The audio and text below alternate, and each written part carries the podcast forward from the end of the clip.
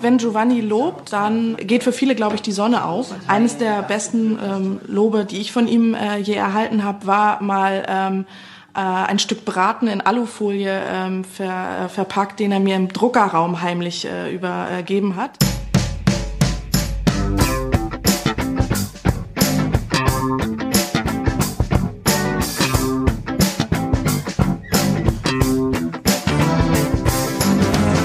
Hallo und herzlich willkommen zu einer neuen Ausgabe der Medienwoche, dem wöchentlichen Medienpodcast mit mir, Christian Mayer von der Welt und mit Stefan Winterbauer von Media. Hallo, sorry, ich habe gerade noch was getrunken. Das hast du doch absichtlich so getimed, dass dann. Äh, ah, ja, es stimmt. Es stimmt. Gut, also wir müssen gleich äh, klären. Äh, dieser Giovanni, über den da die Rede ist, der Braten heimlich in Druckerräumen in, in Alufolie, Alufolie verpackt. Welche, Um welchen Giovanni handelt es, es sich gibt dort? nur einen Giovanni. Christian, das weißt du doch auch. Ich weiß, das war eine rhetorische Frage. Giovanni Di Lorenzo, der tolle Chefredakteur der Zeit. Äh, ich weiß nicht, dem einen oder anderen Fan ist es vielleicht aufgefallen, dass wir vergangene Woche nicht auf Sendung waren. Ich war schuld, ich war krank. Überraschend. Kommt ja manchmal überraschend, so eine Krankheit. Und da konnten wir nicht aufnehmen. Ich hatte diesen O-Ton aber schon vorbereitet gehabt, ähnlich wie Giovanni seinen Braten. Und ich wollte ihn einfach nicht wegwerfen, weil ich den so toll finde, diesen O-Ton. Ich muss gleich sagen, ähm, ich habe den gefunden bei Übermedien. Full Disclosure, fully Transparenz hier. Äh, die haben das auf Facebook geteilt und der O-Ton stammt ursprünglich, jetzt muss ich nochmal gucken, aus einer Radio Bremen Doku über Zeitchefredakteur Giovanni Di Lorenzo.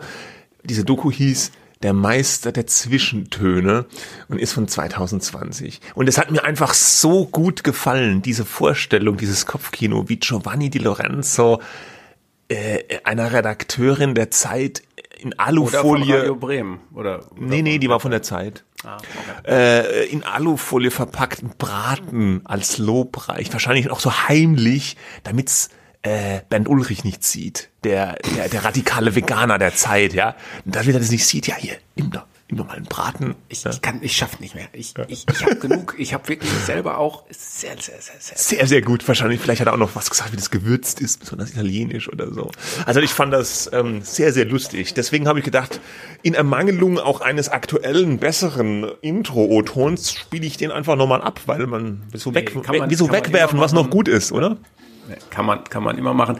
Und warum du das ausgesucht hattest, war ja, unter anderem, dass die Zeit, äh, die Wochenzeitung, die Giovanni Di Lorenzo nun seit so genial wie kein anderer leitet, führt, ja. ja mhm. ähm, der 75. Geburtstag gefeiert hat. Vergangene Woche, ja. auch. Ja. Äh, dieses Jahr ähm, 75. war es, ne? Genau. Ja, 75. Und ähm, er hat, äh, die Lorenzo hat zu diesem Anlass auch ein bemerkenswertes Editorial geschrieben, in dem er nochmal so an die Aufgabe des Journalismus erinnert hat und äh, auf Gefahren von allen Seiten hingewiesen hatten, dass wir uns aber auch selber als Journalisten immer wieder dran erinnern müssen, äh, welchen Regeln wir folgen und welchen Prinzipien wir folgen. Und das lohnt sich. Wir verlinken es nochmal in den Mhm. Shownotes. Er hat praktisch Wolfgang Thierse ein bisschen vorgegriffen. Aber das ist nicht unser Thema, weil wir sind kein Politik-Podcast.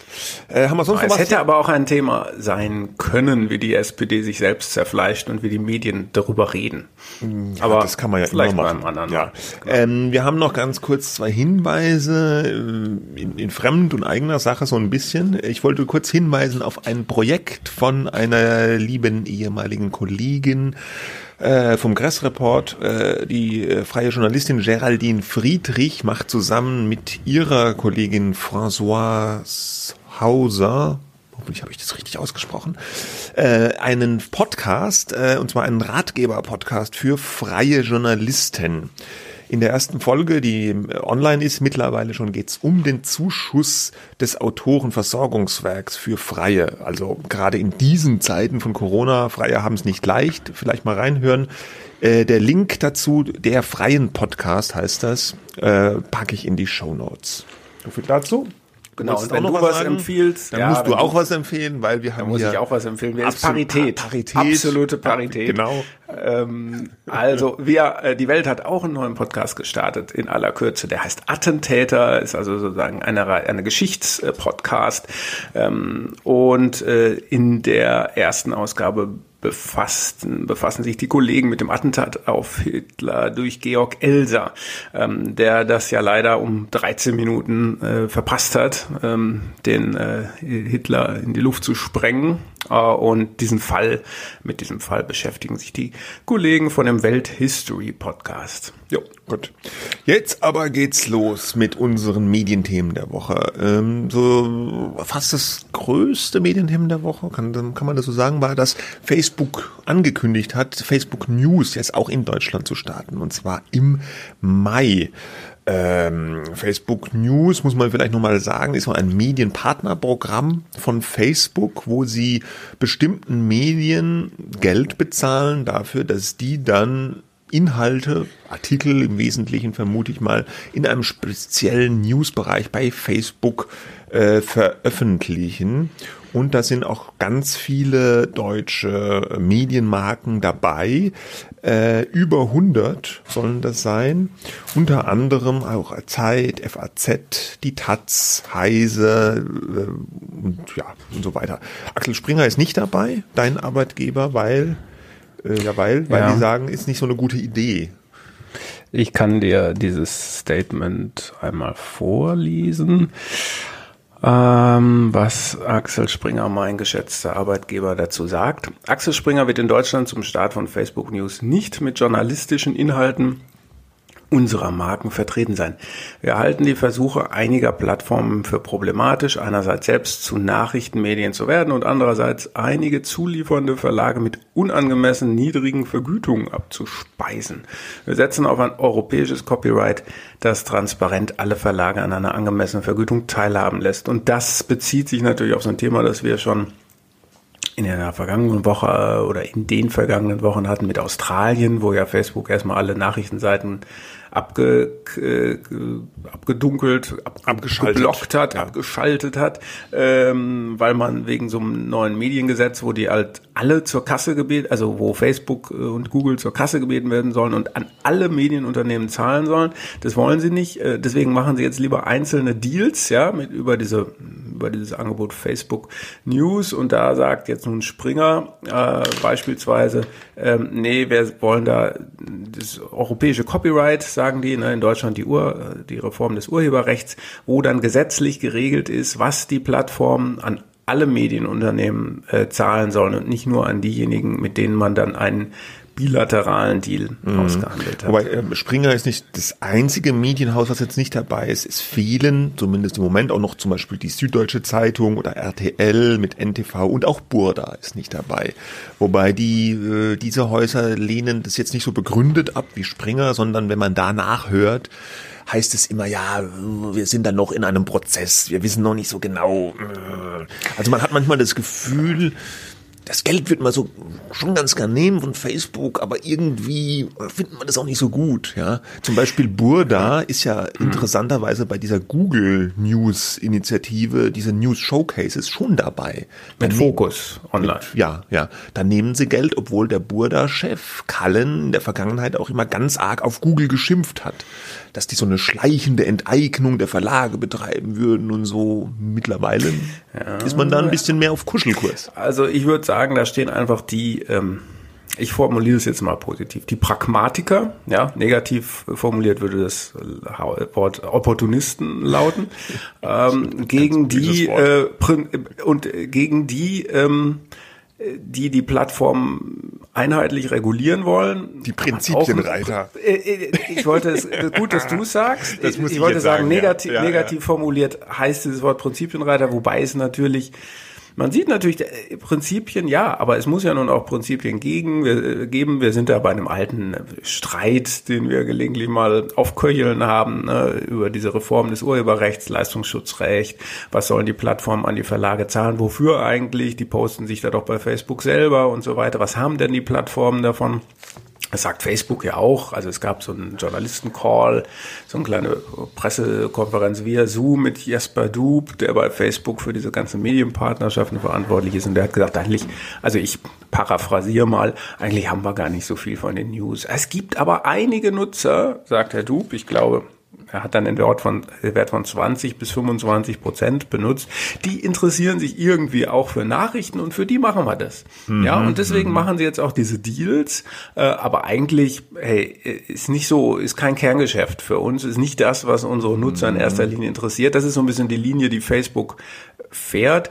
Äh, aber da sie ja ein Einsehen haben, dass die Verlage ein bisschen Geld brauchen, das formuliere ich jetzt absichtlich ein bisschen polemisch, ähm, machen sie das halt. Ich finde es interessant, dass jetzt mein Arbeitgeber gesagt hat, es wären unangemessen niedrige Vergütungen. Im Gegensatz zu dem, was, was man sich vom Leistungsschutzrecht, also Reformurheberrecht verspricht, ist es wahrscheinlich wenig. Das Problem ist, niemand kann es so genau beziffern eigentlich, äh, was das jetzt nun wert ist, dass es Nachrichten bei Facebook gibt und bei Google, das ist ein bisschen anders da der Mechanismus. Ja. Und das ist, glaube ich, auch der Sinn, da, da, weil man es eben nicht genau beziffern kann auf Heller und Pfennig, was, was hat wer von wem und wer hat mehr Vorteile und was bekommt man da eigentlich, Werbeumsätze, Aufmerksamkeit, Abos. Darum geht ja der ganze Streit, dass man es eigentlich nicht genau auf eine Zahl genau ausrechnen kann, so und ihr bekommt jetzt Summe X. Ne? Mhm.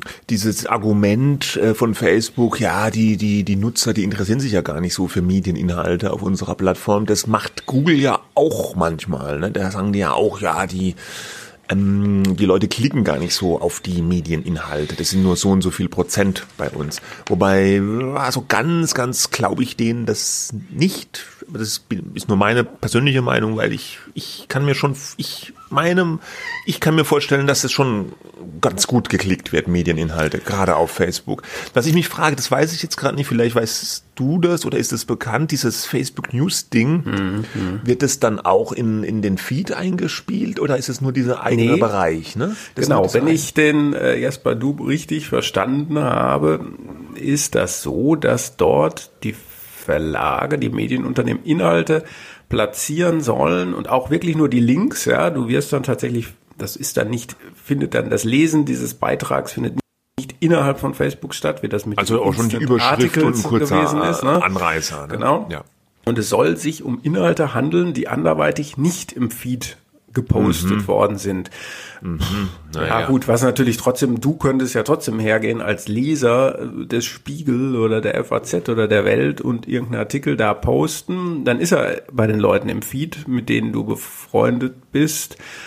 Aber es geht, glaube ich, darum, dass das Medienunternehmen als solches sich raussucht, welche besonderen Inhalte dort auf Facebook News dann platziert werden.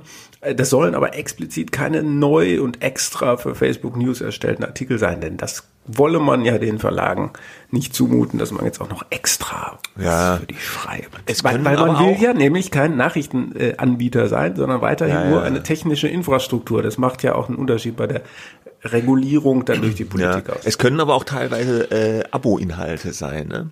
Also sie können auch mhm. Bezahlinhalte können ja. da auch reingestellt werden, die dann wiederum für den Facebook-Nutzer freilesbar ja. sind. Aber ja. Da, Facebook das bezahlt, ich sogar schon mal bezahlt du, dann praktisch dann dafür. Ja, ne? ich, ich, das ist wahrscheinlich was anderes, aber ich hatte das neulich, ich habe auf Facebook, ja, wir Älteren ähm, äh, benutzen es halt noch, äh, habe ich neulich einen Link zu einem FAZ-Artikel gesehen und dann wurde mir dieser FAZ-Artikel dann geöffnet. Und dann stand da doch tatsächlich, äh, dieser Artikel wurde Ihnen, also mir, äh, von einem Facebook-Nutzer oder von einem Abonnenten geschenkt. Äh, und ich kann das jetzt quasi lesen, weil, weil dieser Nutzer das wollte. Und ich, ich also äh, ansonsten kostet der nämlich, ja. Also mhm. da ich es über Facebook geöffnet habe, ist es wahrscheinlich lesbar. Das ist so eine ähnliche Funktion. Und ich habe mich ein bisschen gefühlt wie jemand, der im Gefängnis sitzt und dem jetzt nun die Nachricht überbracht wird, dass man ein Abonnement einer Tageszeitung von jemand, von einem edlen Spender da draußen äh, gespendet bekommen hat. Ein, ein, Kann man ja manchmal. Eine etwas schräge Assoziation, aber mhm. gut, warum nicht? Ja, aber ja, dieser Artikel wurde Ihnen jetzt geschenkt, geschenkt. oder gespendet. Man, wollte, man will will vielleicht du kennst das, ne? bekommen. Du kennst das, wenn man in Urlaub fährt und dann sein Abo hat. Ach so, und dann, und dann kannst was macht man mit seinem Abo? Knasti spenden. Ja, mhm. habe ich aber natürlich nie gemacht. Also erstens, ich habe das schon mal gemacht. Erstens, weil ich dann lieber die gehört. Kohle sparen will. Zweitens, weil ich gar kein Zeitungsabo schon ja, ewig mehr habe. Aber der ah. Witz ist, ja, die Kohle sparen, aber der Witz ist ja, dass du zumindest früher bei einigen Abos äh, gar nicht, du konntest das Geld nicht auszahlen so, oder gut schreiben spenden. lassen. Dann hast du nur Gutscheine bekommen. Ja. Oder du musst für Spenden. besonders soziale Zwecke dein Abo spenden. Ne? Ja, dann, kann, dann hat man es halt gespendet. Aber was ich mich eigentlich frage, ist, wenn das jetzt nur in so einem New Nachrichtenghetto, sage ich jetzt mal, äh, stattfindet, ob das dann auch so gut ankommt überhaupt bei den Nutzern. Weil der Newsfeed ist ja eigentlich das bei Facebook, wo die Musik spielt. Ne? Also da wird sich zeigen müssen, ob das für die Medienhäuser dann tatsächlich so ein Riesending ist. Achtung, Achtung, ich habe eine ähm, Nachricht. Ich, ich glaube, dass es sich ähnlich wie bei Google News Showcase, äh, das ist ja auch ein äh, vergleichbares Nachrichtenangebot, was Google jetzt aufzieht und dafür Deals mit Verlagen macht, dass diese ähm, Programme äh, einzig und allein darum äh, aufgebaut werden, um die Regulierung und die zwingende Zahlung an alle Medienunternehmen eines jeweiligen Landes zu verhindern. Und dieses Tauziehen geht noch weiter. So eine These, ja. Ja, Aber, klar. Es, es, li- es liegt ein bisschen auf der Hand, ja. Aber wir werden sehen, wenn es im Mai startet, dann thematisieren wir das vielleicht nochmal und gucken, wie das Angebot sich so macht. Genau, vielleicht wird's ja total gut angenommen. Ja, total. Was haben wir? Was haben wir, was haben wir? Moment, ich muss kurz unseren, äh, wie heißt das, Pad öffnen, unser äh, Ding. Thomas, Thomas Bellut, Bellut, der ja. ZDF-Intendant. Wer kennt ihn nicht? Wer mag ihn nicht?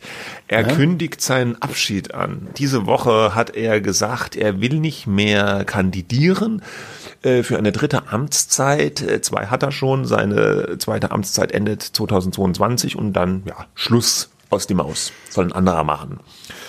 Die Maus, ne, hat auch Geburtstag, wollte ich nur sagen. Die wird 50, Ja, äh, die Maus, jetzt an diesem Sonntag und ich werde auch in diesem Jahr 50. Hm? Ich bin schon 50 geworden im äh, vergangenen Jahr. Ja, Ja, wir sind, wir sind die Generation Maus. ja aber äh, ganz ehrlich, hast du das alles gerne geguckt, die Maus? Ich meine, wir schweifen Gucke ich ab. jetzt öfter mal wieder mit meinen Kindern. Echt? Mhm. Ich finde es gut. Ach, ich fand's nie so Das richtig ist, gut. da ist das äh, die, Auch als die Kind. Gebühr, der Beitrag. Das heißt es immer ja die. Maus, die ist so pädagogisch und so. Mir war das immer Nö. so ein bisschen zu. Nee, da kommt das, schon das Schaf. ach, das, das gab's ja früher nicht. Gab's früher, schon das Schaf da gab's ist ganz seltsame Filme. Ja, schon das Schaf ist ganz lustig, aber ich fand früher als Kind die Maus immer ein bisschen arg so belehrend und Nee, nee. ich fand nee, das auch hat sich die, ja äh, ich Ja. fand auch die die Zeichentrick mit diesen klappernden Augendeckeln so richtig lustig fand ich das nie. Du bist halt in den 70ern stehen geblieben, als du das letzte Mal die Maus geschaut hast. Ja, genau. Äh, Ich bin in ganz vielen Sachen in den 70ern und 80ern vor allem stehen Für geblieben. mich ist die Maus, ich will das jetzt gar nicht überhöhen, ne? das ist aber eine weiterhin sehr gut gemachte und ich finde nur am Rande belehrende äh, Okay. Kinder, Kindersendung. Frag doch mal die Maus. Ja, und das Ding mit der Maus ist, ich finde, was ich ganz cool finde, ist, die- es ist halt so ein Problemlöser. Ja, da gibt's irgendein Problem, was der Elefant hat oder sonst wer, und dann kommt die Maus und ich sehe das langweilig. was aber für ein Problem? Was, was für ein Problem soll der Elefant lösen? Ja, zum, ja, aber zum Beispiel die, der Elefant, der, die Maus geht raus, öffnet den Briefkasten, sind nur drei, es sind drei Briefe an die Maus drin, der Elefant macht seinen Briefkasten aus, kein Brief drin, dann schreibt ihm die Maus halt einen Brief und tut's rein. Ja, ist ein Problem gelöst. Ja, aber das ist doch kein Problem von mir. Was habe ich denn davon, der Elefant dann einen Brief kriegt? Ja, ja. Du, okay. Wir, wir sprechen aber über Thomas Bellut, der ist ja inter, noch Intendant des ZDF und in, im ZDF läuft eben nicht die Maus, um das nochmal klar zu sagen. Äh, Das du, ist ich habe da nur drauf ja. gekommen, weil du aus die Maus gesagt Ja, ja, hast. Aber ja. zurück zum ZDF. Ja, aber viel mehr lässt sich auch fast gar nicht sagen. Der hört auf. Doch. Alle möglichen Leute denken, dass der Natur, dann der natürlich gesetzte Nachfolger wird Norbert Himmler, der jetzige Programmdirektor. Ja, äh, es gab natürlich auch Stimmen, die gesagt haben, warum nicht mal eine Frau? Ganz was Verrücktes, ja, äh, äh, aber ganz ehrlich, ich glaub's nicht. Ich glaube äh, schon, ich, ich glaube schon, dass der Himmler das wird und äh, vielleicht wird dann eine Frau Programmdirektorin. Als Vielleicht kommt ja jemand von außen. Von außen beim ZDF. Ja. Thomas Gottschalk oder so. Ja, warum nicht? Ja, also ja, kann natürlich auch sein. Ich kann es mir aber nur schwer vorstellen. Gab es es schon mal, dass ein ZDF-Intendant von außen kam? Verrückte Idee. Bin nicht sicher. Also ich weiß nicht, der Schächter war vor Bellut, der kam von innen. Äh, äh, wer war vor dem Schächter? Ach Gott, Weiß man schon nicht mehr. weiß man schon nicht mehr. Dieter Stolte. Ach, Dieter Stolte, der war ja ewig, das war der ewige Intendant, ne? Und, und vor Dieter Stolter gab's, glaube ich, doch. Nee, nee, doch, da gab's auch schon welche. Aber also ich ich, kann, auch, ja. ich glaube nicht, dass da jemals jemand draußen Also ich wollte noch was dazu sagen, nämlich, ähm, das ist natürlich, das kann man sich ja nicht immer so aussuchen, aber äh, beim Bellut ist alles ziemlich gut gelaufen, würde ich sagen. Das ZDF steht nicht ganz so im Sperrfeuer der Kritik äh, wie die ARD. Der hat Warum das irgendwie ganz, nicht? weil er es ein bisschen smoother macht, finde ich.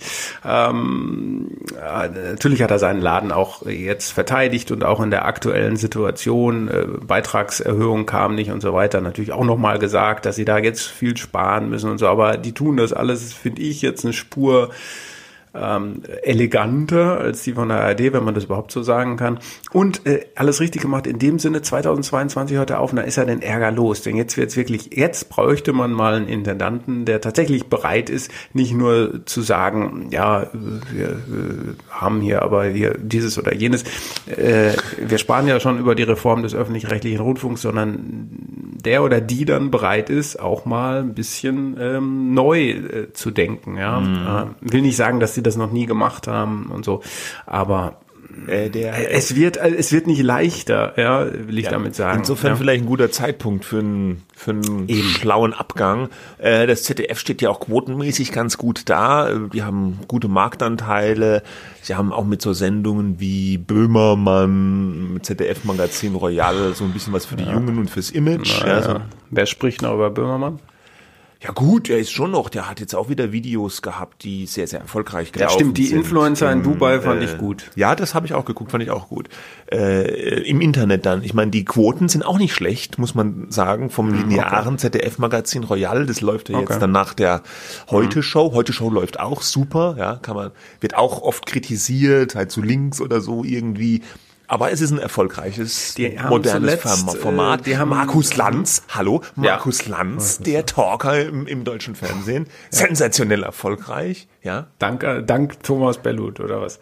Ja, ich weiß es nicht, oder, ob das oder alles. Norbert Himmler oder was? Er hat es, keine also, Ahnung. Äh, das ist ja immer schwer zu sagen. Ein einzelner Mensch wird das alles nicht machen, aber zumindest mal, sagen wir mal so, unter seiner Oberführung hat sich der Sender erfolgreich entwickelt. So kann man Ja. sagen. Ne? Und er ist auch 65, sehe ich gerade. Da kann man dann schon mal. kann man man kann mal jetzt sagen, ihm nicht vorwerfen, äh, dass er sagt, so jetzt äh, mache ich mal elegant den Abgang Wenigstens macht er seine Amtszeit zu Ende. Das war ja jetzt in vergangener, bei einigen Intendanten, auch bei der ARD, so ein bisschen in Mode gekommen, dass die vor Ablauf ihrer Amtszeit äh, sagen, ich habe keinen Bock mehr.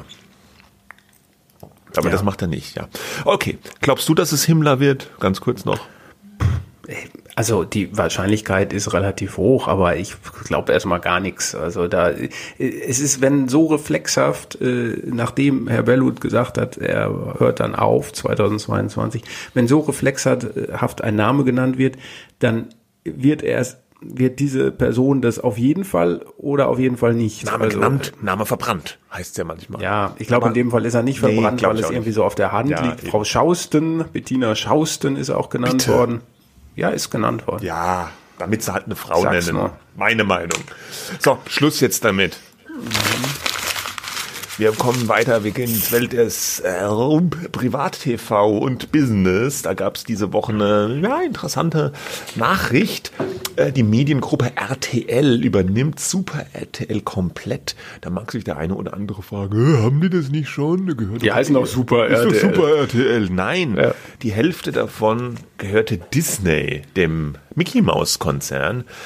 Äh, war die ganze Zeit immer so ein Joint Venture ähm, über so eine andere Firma, BVI Television Investments, ja, aber die gehören der Walt Disney Company.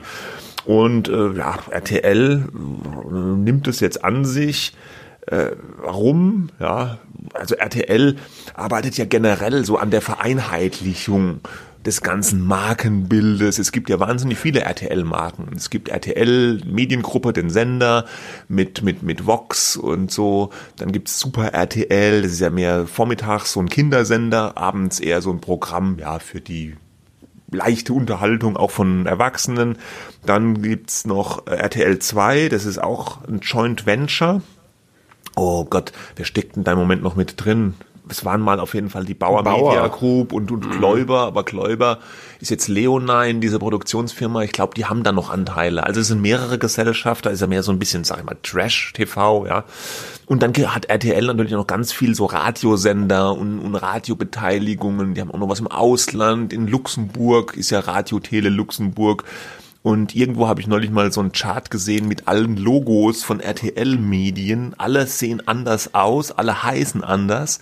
Und es ist so eine erklärte Strategie auch vom RTL-Mutterkonzern Bertelsmann, diese ganzes, dieses ganze Medienkonglomerat RTL so ein bisschen zu vereinheitlichen und ähm, Deswegen wird ja auch TV Now, Genau. dieser Streamingdienst, wird auch, wieder umbenannt in RTL, RTL Plus, ja. Plus, ja. Und äh, das Ganze soll wieder so aus einem Guss werden. Und da in diesem Zuge ist, glaube ich, auch jetzt diese über komplette Übernahme von RT, Super RTL zu sehen. Der Sender ist Auf erfolgreich. brauchst ja. Ja, äh, der läuft gut, schon seit Ewigkeiten geführt von Claude äh, Schmidt.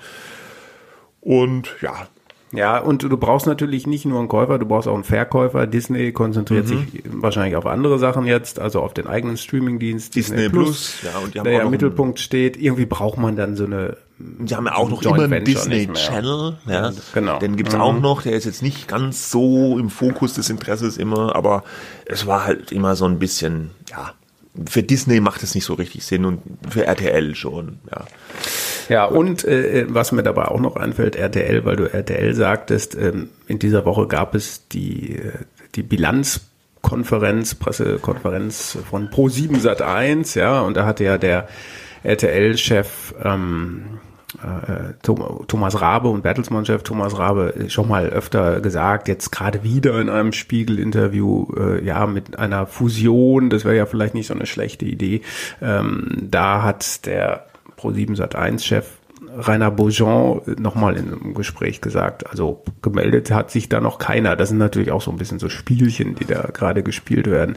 Die Frage ist halt nur, was so eine Fusion bringen würde. In dem Fall für RTL und für Disney als Verkäufer bringt es schon, glaube ich, einiges, wenn man sagt, das ist zwar nur ein kleiner Sender, aber mh, dann Ja, aber klären, so wir da, klären, wir da die mh, klären wir da die Beteiligungsverhältnisse. Genau. Gut. Dann haben wir noch einen Geburtstag diese Woche. Jubiläen, Geburtstage. Rube Murdoch, der letzte Mogul, ist 90 geworden. Auch schon, ja. Wahnsinn, ne? Ja. Ähm, ja. Er ist Rupert Murdoch er ist war irgendwie sozusagen immer da. Mhm. Er, er ist auch noch da. Er ist wohl noch fit, ja, zumindest auch geistig, ja, wie man es von einem 90-Jährigen erwarten kann. Er mischt immer noch mit, obwohl er das Tagesgeschäft schon längst abgegeben hat an, an seine Söhne, ne? Ja, nur an den einen, an, an den den? Lachlan, Okay. glaube ich. Der James Murdoch, sein anderer Sohn, war, glaube ich, lange so als Kronprinz vorgesehen, hat sich dann aber ein bisschen von seinem Vater entfremdet. Äh, ähm, also ich habe hier eine Meldung, was von wann war das, sehe ich hier jetzt gar nicht mehr, aber James Murdoch verlässt Vorstand von News Corp im Streit. News Corp ist ja das, das Firmen, die Firmenhülle, wo die ganzen Beteiligungen, ähm, Medienbeteiligungen, äh, also Nachrichtenmedienbeteiligungen drin sind, wie das Wall Street äh, Journal ähm, und die Times of London und viele Zeitungen in Australien. Ja, also Murdoch hat immer noch wahnsinnig großen Einfluss, aber er gilt ja natürlich auch ein bisschen einerseits als Medienmogul, was ja jetzt erstmal, mm, ja, das ist eine positive und eine negative Konnotation, hat irgendwie beides zusammen. Wir erinnern uns an diesen spektakulären Fall, wo eine Zeitung von Murdoch in England Prominente ausspioniert hat über ihre Handys. Da musste er dann selber aussagen, äh, der, der Rupert Murdoch, großer Auflauf, also irgendwie böse, irgendwie sehr einflussreich, dieses äh, neue Mediengesetz in Australien. Irgendwie böse, ja. Okay. Ja, so wird es dann immer dargestellt, Ja, ne? ja. Was der alles für Strippen zieht und äh, in Australien dieses neue Mediengesetz geht auch maßgeblich auf die äh, Medien von Murdoch zurück, aber gleichzeitig natürlich so ein bisschen diese Bewunderung, was der alles gemacht hat. Äh, gut, das Wall Street Journal hätte er jetzt auch nicht kaufen müssen, ja, äh, hat er sich ja auch eine weltbekannte Medienmarke da angeeignet und führt die fort, ist auch nicht untergegangen oder böse geworden. Also es ist eine wahnsinnig War spannende damals aber Figur. auch sehr, sehr umstritten, ne? Äh, dass Ja. er die, das Street Journal kauft. Total. Jetzt ist er noch verheiratet ne, mit Jerry Hall, der Ex-Frau Ex von von, Jagger. Mick Jagger. Äh, es ist einfach eine sch schillernde Da ist Figur. immer was die- los, ja. Seine, seine Nähe zu Trump oder Entfremdung von Trump oder alles zusammen äh, wurde äh, vielfach geschrieben. Es gibt dieses tolle Buch von Michael Wolff, der Medienmogul. Ja. Ach so, ja. Ja, ja. Origineller Es- Titel. Origineller Titel, aber damals, als das erschien, ähm, wann war's? Blätterst du Ähm, jetzt darin? 2000, ich blätter jetzt darin für Atmo-Zwecke. 2008, ne, da war die Welt auch noch eine andere. Ähm, da steht sogar auch im Klappentext noch, ähm, Rupert Murdoch ist einer der mächtigsten und umstrittensten Männer der Medienwelt, bla bla bla. Äh, äh, besitzt ganz viele Medien, darunter auch das deutsche Pay-TV-Unternehmen Premiere steht da noch drin. ne? So verändern sich die Zeiten. Premiere heißt heute Sky und gehört Murdoch nicht mehr. 21st Century Fox, die Filmfirma, hat er verkauft an Disney. Ja, Ja. immer was los bei dem Mann. Deswegen ist er wahrscheinlich auch 90 geworden, weil er immer noch äh, da drin sitzt und wahrscheinlich täglich arbeitet. Und natürlich, mal einfach und an. natürlich wegen Cherry Hall. Auch das Die ist ja, glaube ich, äh, 50 Jahre jünger als er. Oder Ja, so, gut. Ja. Klischee. Ja. Die ist doch nicht 50 Jahre Nein, jünger, oder? aber viele Jahre jünger. 20 oder so. Ich glaube, die, ich glaube, die ist noch keine das ist 60. ein kleiner Unterschied. Aber ich gut. glaube, die ist noch keine 60. Whatever. Egal. Äh, Ja, weiter. Ah. das, war ein, Das war der, ein die Freudscher- Kontrolleure. Ja, nein, ich habe mich, Aufhören, ich hab mich aufhören. verdrückt. So, jetzt. Wir kommen zu einem ja, Thema, was auch schon nicht, nicht, nicht ganz frisch ist, aber doch immer auch wieder aktuell. Die, wir erinnern uns an diesen Fall äh, vor ein paar Tagen, dass bei der New York Times dieser Redakteur äh, gegangen ist, gehen musste. Äh, Donald McNeil hieß der, glaube ich. ne? der war so Wissenschaftsredakteur auch, hat ganz viel über Corona berichtet und der musste gehen, weil er das N-Wort gesagt hatte bei irgendeinem so Reiseveranstaltung der New York Times, aber im Kontext von einer Diskussion, also da hat jetzt niemanden direkt beschimpft oder so. Trotzdem haben sich da die Leute bei der Times aufgeregt und es gab so eine Art Petition gegen den und äh, der Chefredakteur hat erst gesagt, nee, der hat sich entschuldigt, der hat es nicht so gemeint und dann hat er gesagt, nee, doch, wenn man das N-Wort sagt, egal wie man es meint, ist böse und ja, und da muss es Konsequenzen geben. Und dann hat der McNeil halt von selber, der ist auch nicht mehr jung, der ist was, 67 oder so, äh, äh, selber gesagt, nee, ich, ich, ich gehe jetzt, ich kündige, aber er wurde schon so ein bisschen zur Kündigung hin geschubst, sage ich jetzt mal. Da haben wir auch schon drüber gesprochen. Ja. Über wir wissen Fall. halt nicht, wir kennen den Mann nicht, wir wissen nicht, wie er sich sonst äußert und Ja. privat. Äh, Das war halt das, was kolportiert wurde. Dann hieß es danach, aber er hat in einem anderen Kontext auch gesagt, White Supremacy, also die weiße Vorherrschaft, gibt's nicht. Aber ähm, äh, gut, das ist jetzt zwar dieser Fall und da waren äh, dann doch die, die das Lager, das gesagt hat, wir tolerieren hier gar nichts mehr, was irgendwie nach Rassismus oder Diskriminierung äh, riecht. Und die anderen sagen, aber ihr könnt doch nicht auf dieser Grundlage die Leute hier äh, rausschmeißen. Äh, und genau vor diesem Hintergrund. Das, ähm, das war übrigens ja. auch Thema in dem eingangs erwähnten Giovanni-Essay. Äh, der hat diesen Fall auch da beleuchtet. Aber das nur. Ja, erwähnt. würde Auch- mal auch schon, ne? ja. Ja, gut. Er hat die als Beispiel dafür genommen, eben was vielleicht nicht alles so richtig läuft. Und vor diesem Hintergrund ist äh, jetzt hat die New York Times, das Unternehmen, einen Report, einen Bericht ähm, veröffentlicht. So eine Art Diversity Report. Also wie divers, äh, wie vielfältig sind, äh, ist die New York Times als Unternehmen, wenn es um die Mitarbeiter äh, geht. Ja, da ist von diesen Fällen mit dem McNeil oder anderen Fällen ähm, überhaupt nicht die Rede. Weil das vorher Ähm, schon in Auftrag gegeben und ja, das vor acht. Monaten in Auftrag gegeben und ich sage, die, die, ähm, Aber es da- passt da- jetzt da halt ist- irgendwie auch dazu, es ne? passt total dazu und da ist sehr viel Pathos auch in der Beschreibung, warum das gemacht wurde. Sie wollen jetzt also ein noch diverseres Unternehmen New York Times daraus machen.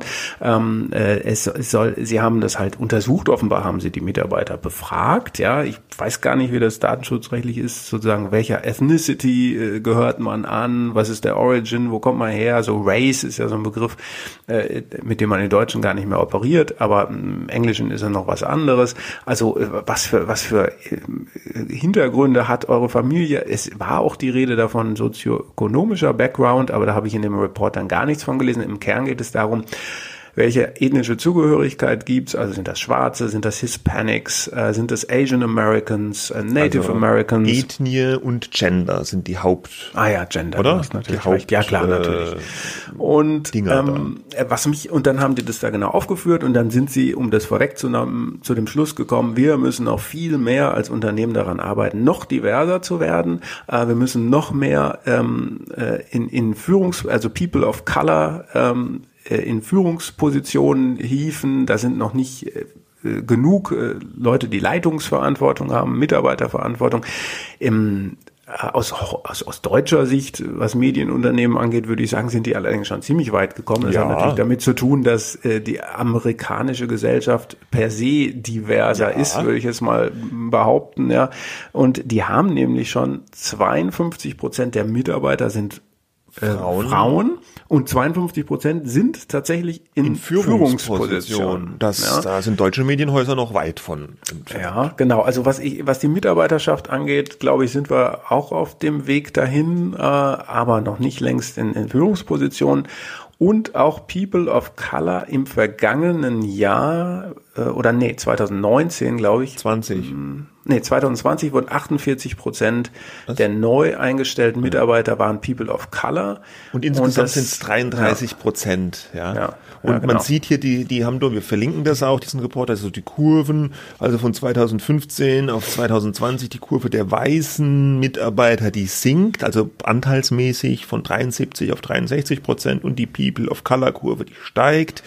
Nicht, nicht mal wahnsinnig steil, aber sie steigt, ja. Und auch beim, beim Leadership ist es noch ein bisschen flacher, ja. Also 23 Prozent People of Color sind in Führungspositionen bei der Times, der New York Times und 74 äh, Leadership-Personen sind aber immer noch white. Aber auch das ist gesunken von 83 Prozent, ja. Aber gut.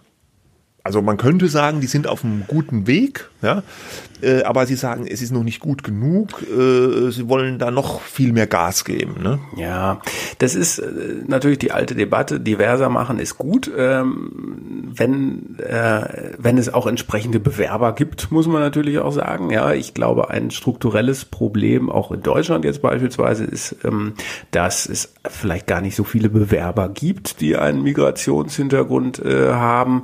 Äh, das so bei einer Zeitung, klassischen Zeitung vor allem zu arbeiten, vielleicht noch sowas ist, wo wo äh, äh, ja, Kinder äh, dazu von, von irgendwelchen Bildungsbürgerfamilien, die jetzt einen rein deutschen äh, Hintergrund haben und schon immer gehabt haben, ja, und nicht irgendwie vor zwei Generationen hier nach Deutschland gekommen sind, ähm, dass das so ein, so ein, so ein, so ein, ja, da- dass man da in dieser Gruppe mehr damit vielleicht noch was anfangen kann. Vielleicht würden die eher zu digitalen Medien gehen, Kinder mit migrantischem Hintergrund. Ich weiß es nicht. Man weiß einfach zu wenig darüber, wie, wie, wie viel bewerben sich denn jetzt bei, bei, bei uns, ja, bei Springer oder bei anderen Medienunternehmen.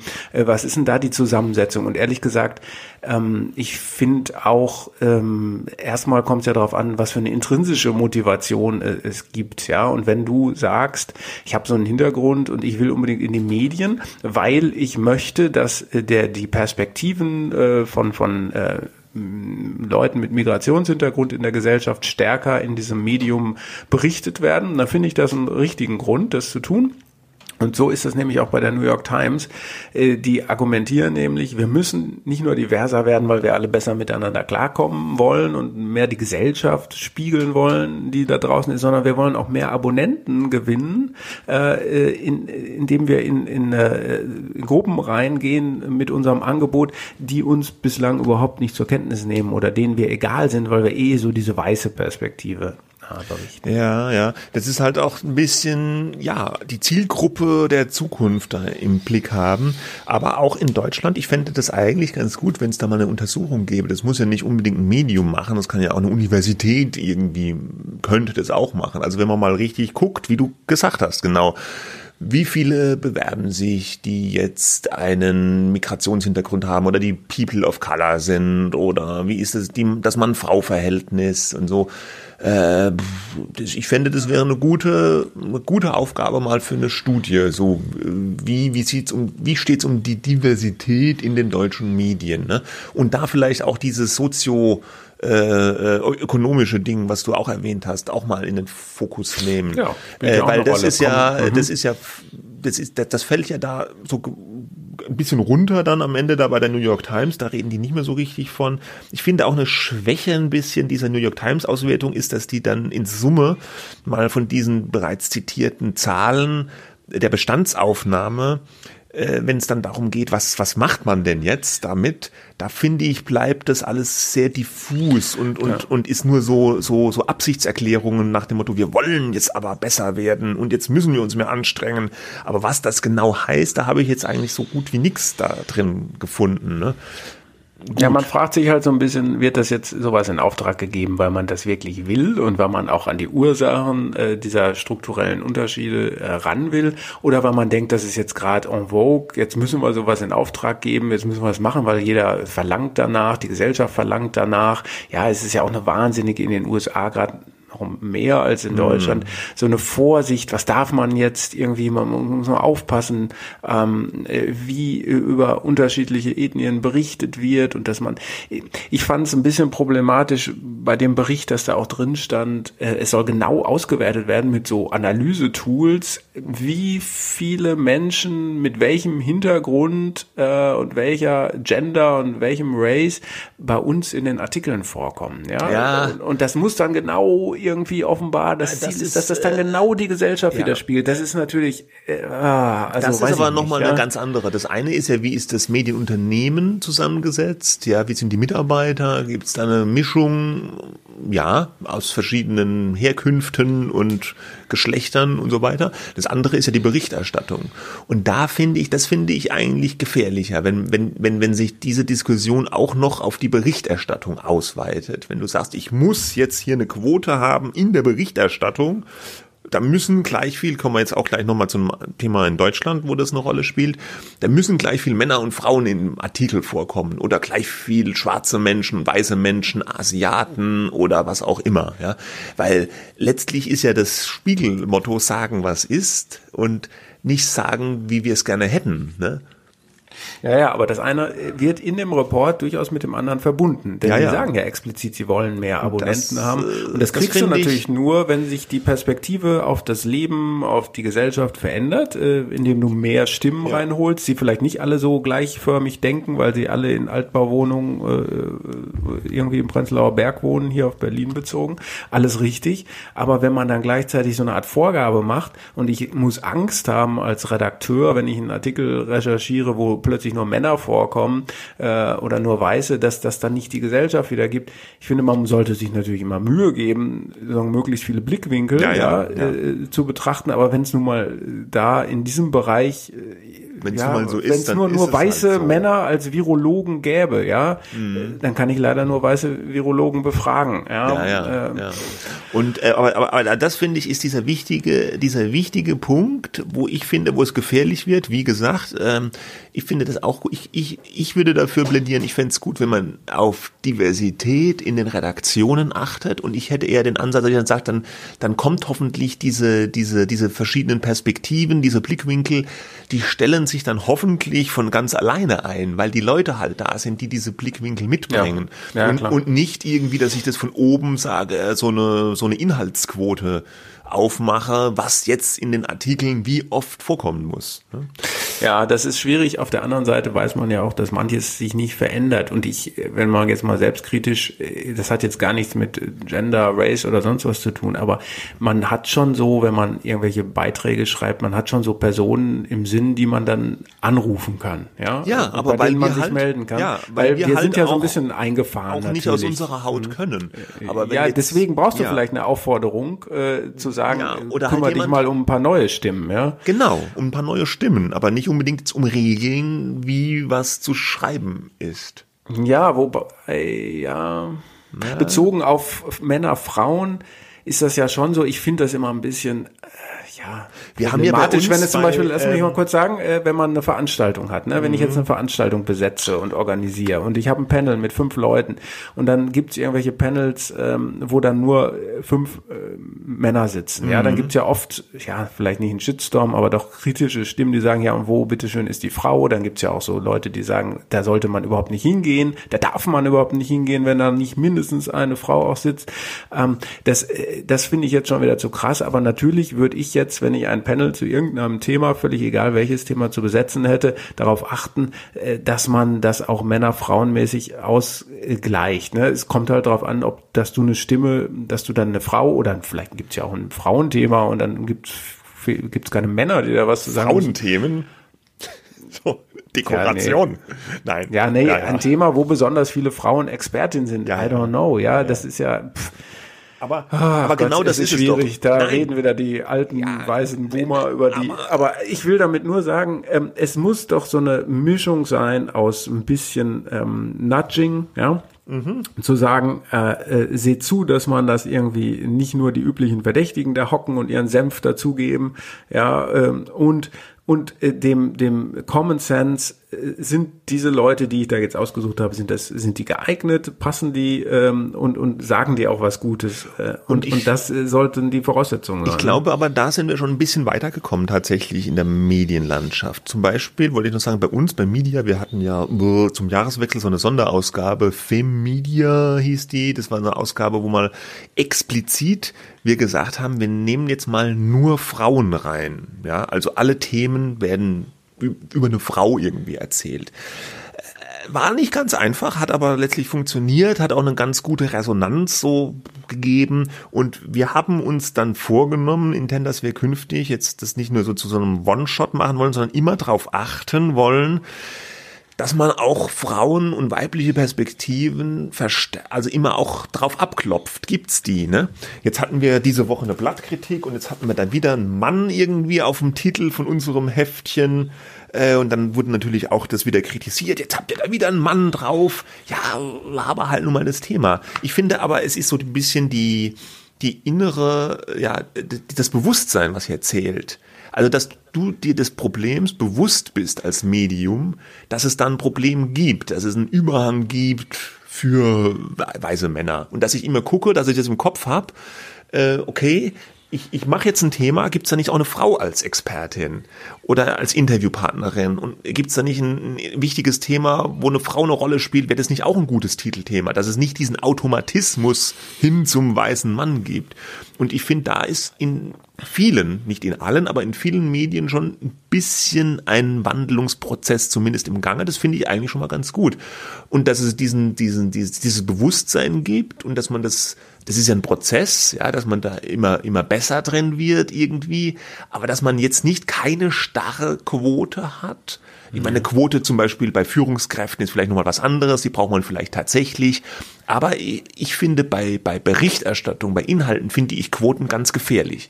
Und das, das würde ich auch nicht machen. Ich würde auch nicht machen, dass wir jetzt bei uns im Heft sagen, wir müssen jede zweite Ausgabe eine Frau drauf haben. Und dann passiert irgendwas, wo vielleicht ein Mann der Protagonist ist und es wird dann nicht genommen, obwohl es das wichtigere Thema ist, sondern ich muss dann eine Frau nehmen. Das finde ich schlecht, ja. Aber das Bewusstsein ist da, dass ich das immer abprüfe. So. Ja, die, die, die, sagen, die Vermutung wäre ja, warum gibt es so wenig Frauen dann gerade bei so Fachzeitschriften, ja, auf dem Cover, ähm, äh, Zeitschriften so allgemein, äh, Zeitschriften haben es ja leichter, die können sich da irgendwie ein Thema ausdenken und sagen, jetzt, da sprechen wir jetzt gezielt mit Frauen an, bei diesen Fachzeitschriften in der Medienbranche beispielsweise, wo wir uns auskennen, gibt es halt weniger Frauen in Führungspositionen, und dann gibt es einige, die sich hinstellen und sagen, naja gut, dann können wir halt nur die Männer zeigen, dass sich die Medienindustrie selber äh, sozusagen ändert. Ich glaube, sie ändert sich in der Tat sehr stark äh, gerade und dass das Gender-Thema schon ja sozusagen auf dem richtigen Weg ist, vielleicht noch nicht bei allen Lokalzeitungen oder so, aber anderswo schon, ist glaube ich schon auch. Und insofern sind die Medien, die dann darüber berichten, natürlich erstmal in der zweiten äh, äh, ähm, Reihe. Die, das kommt dann danach. Erst, Ja. Erstmal muss sich die Industrie selber ändern, Ja, äh, damit sich die- dann in der Berichterstattung Aber über die auch die Industrie Medien in der ändert. zweiten Reihe, finde ich, können sich ein bisschen bemühen. Also sich jetzt einfach nur hinzustellen hinstellen und sagen, das sind ja halt nur Männer, kann ich nicht machen, ne? Ist, ist halt so. Das finde ich auch ein bisschen billig. Also Ja, ja, ich äh, wollte ja, ich wenn man ja am sagen, Ende das ist des Prozesses Argumentationsmuster ja, äh, gelingt. aber wenn man am Ende von so einem Prozess zum Ergebnis kommt, okay, ich nehme jetzt einen Mann hier auf den Titel oder feature den, weil der jetzt nun mal für dieses eine Thema der absolut richtige und wichtigste Gesprächspartner ist, ist das völlig okay. Ich finde äh, aber man muss halt mal gucken, ne, immer. Und manche gucken halt noch nicht mal und, und sagen halt, nimm mal den, der, der, der redet gut, den haben wir schon ein paar Mal gehabt, ne? Kommt da halt wieder, der ja, so ist es halt oft. So ist es halt oft. oder der Warum kommt, Rabe oder Ja. der Kall. warum kommt denn der Lauterbach? Ja, äh, ich meine, äh, da immer, weil er der Experte dafür ist. Jetzt gibt's natürlich zum Glück auch ein paar gute gibt Virologen. auch viele, die, die Melanie Brinkmann, die Sandra ja, genau, die Zizek, war sogar noch häufiger als in Talkshows als Viola als Priesemann, wobei die keine Virologin ist. Laut- Kenn ich jetzt nicht. Doch, die macht immer diese Modellierungen. Ja. Naja, gut. Okay. Whatever. Gut. Aber das frage ich mich übrigens beim Lauterbach, ähm, um das mal so jetzt äh, noch kurz, also äh, sag, wird der immer wieder angefragt oder sagt er vielleicht am Ende selber, ich will mal wieder was sagen? Nee, ich glaube, der nicht, wird ja angefragt. Ja. Ja. Weil er hat halt nur Zeit, glaube ich. Ja, ich meine, klar, der ist Bundestagsabgeordneter. Äh, hat er sonst noch eine Funktion in der SPD oder sonst wie? Glaube ich nicht.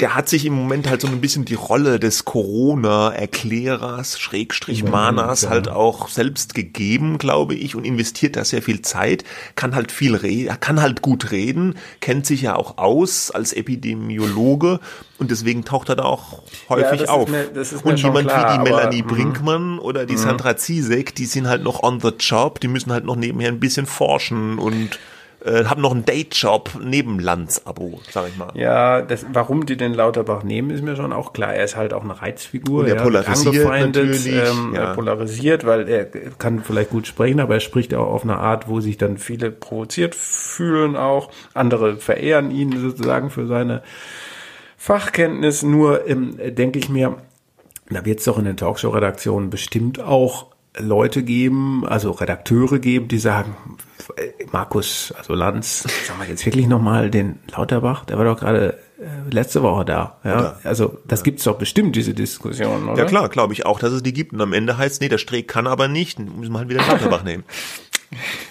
Weil der Streeck war die Woche schon bei Maybrit Illner. Ja, wäre vielleicht auch mal ein Thema, Besetzung der. Das ist ja ein Evergreen, ne? Ihr habt doch bei Media auch immer so diese, diese Charts, wer wie oft in den Talkshows war und so. Das ist ja auch mal interessant. Mhm. Ja. Okay. Gut. Also, wir, äh, wir, wir machen hier ein Schleifchen drum um dieses Thema und, und stellen fest, wir sind, wir bemühen uns. Ja. Wir haben, die Medien haben sich immer bemüht. Das, du weißt, dass in Zeugnissen, Ja, ja, da steht, ja, er hat ich sich stets bemüht, äh, dass sechs er so eine vier, Ja, ja, eine vier, vier, ja. glaube ich. Ja. Okay. Ganz am Schluss noch kurz, vielleicht, weil es so schön dazu passt, eine Meldung, über die wir gestolpert sind die Woche. Äh, Puls, ein, ein Sender vom Bayerischen Rundfunk, äh, die haben sich zum Weltfrauentag am kommenden Montag, wir nehmen heute Freitag, 5. Februar auf, was ausgedacht. Sie wollen nämlich ab dem 8. März, ab Montag, ab Weltfrauentag in ihrem Programm paritätisch darauf achten, dass nur noch gleich 50-50 Männer- und Frauengesangsstimmen in der Musikrotation laufen. Gesangsstimmen. Ja. Also nicht äh, Moderatoren oder so, sondern tatsächlich, da kommt dann ein Lied, das singt ein Mann und dann danach kommt ein Lied, das singt eine Frau. Oder weißt aber, du, äh, oder äh, vielleicht über den Tag verteilt, das weiß ich nicht. Dass am Ende des Tages wird geguckt, wie viele Lieder hatten wir jetzt mit Männern, die singen und wie viele mit Frauen, die singen. Äh, und dann äh, muss das am Ende des Tages stimmen. Wenn es nicht das stimmt, 50-50 dann ist. gibt es eine Strafe. Äh, was spielen die für Musik, weißt du das? Ja, die machen so, es hieß Urban und Electronic, glaube ich. Also so, so. bisschen, also nicht so äh. Kein Schlager, kein Pop. Nee. Ähm, So ein Heavy bisschen Metal wäre es zum Beispiel, bei Heavy Metal fände ich es schwierig. Ne? Zum Kommt halt Beispiel. den halben Tag die Doro. Doro Pesch. ja. ja. Kann man halt nichts ja, machen. Oder, oder Klassik, ich meine, ja. hm. Das spielt halt die Anne-Sophie Mutter. Aber also ich finde die Idee äh, dumm. Also ich mag das nicht, das, weil das ist genau das, was ich eben gesagt habe. Ja. Wenn du eine Quote auf den Inhalt bringst, äh, ich habe jetzt ich finde, es gibt ja ganz viel, also das ist jetzt nur mein Gefühl, war das, ist das ein Problem, dass zu wenig Frauenstimmen im Radio kommen? Ich, ich, ich höre ganz, ganz viele Frauenstimmen immer im Radio. Es gibt ganz viele weibliche Superstars, äh, die singen, also so gefühlt vielleicht sogar mehr als männliche. Also finde ich auch okay, habe ich nichts dagegen, ja, alles gut. äh, aber dass das jetzt ein Problem ist, ich würde das vom BR ganz, ich, ich glaube, das ist ein PR, eine PR-Nummer.